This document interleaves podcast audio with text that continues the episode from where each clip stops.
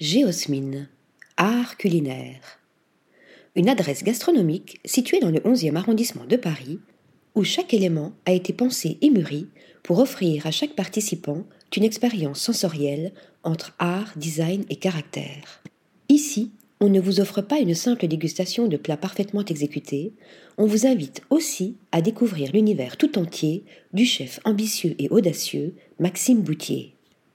Premièrement, le choix du nom, Géosmine, évoquant la puissance de ce qui ne se voit pas. Très belle métaphore de la définition réelle, composé chimique donnant son odeur à la terre fraîchement labourée ou mouillée après une période sèche. Ensuite, le lieu. Entre maison de ville et galerie, qui, situé sur deux niveaux, offre différentes atmosphères. Au rez-de-chaussée, une ambiance brute et minimaliste créée, entre autres, par ce grand bar en béton imaginé par le chef et conçu par Sonia Lafage, et par ses murs de pierre et ce plafond en briques. Des tables en bois et de magnifiques chaises en noyer massif apportent quant à elles de l'authenticité à l'espace. À l'étage, une cuisine ouverte, là encore imaginée par le chef, s'ouvre sur la seconde salle plus intimiste idéal pour des déjeuners ou dîners en groupe. Enfin, à noter, une cave à vin composée de plus de 14 000 références, partiellement vitrées, qui apporte une réelle personnalité à l'adresse. Nous débutons notre menu carte blanche en huit étapes, accompagné d'une bouteille de vin rouge d'Arbois. Par une première mise en bouche, tartelette, anguille fumée au sabayon citronné, feuilleté sarrasin et piment d'Espelette. Très originale, croustillante et pleine de puissance en bouche. Également, rillettes de cochon en chromeski, pointe d'ail noir, assiette de caractère. L'ail noir est travaillé ici comme une mayonnaise, je la termine à la petite cuillère tant la régression est totale.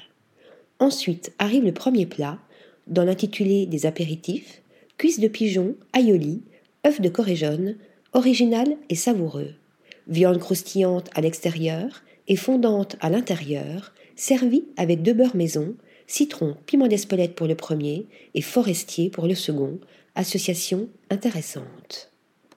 Puis les deux entrées. La première, chou pointu, concombre, mayonnaise d'herbe et jus de cornichon. Très jolie présentation qui dévoile différentes textures, un jeu d'équilibre très bien maîtrisé entre fraîcheur, acidité et rondeur apportée par cette mayonnaise d'herbe. Chaque condiment apporte un coup de peps aux assiettes, leur donnant beaucoup de relief et de caractère. La seconde, moules marinières, olives, cosmos.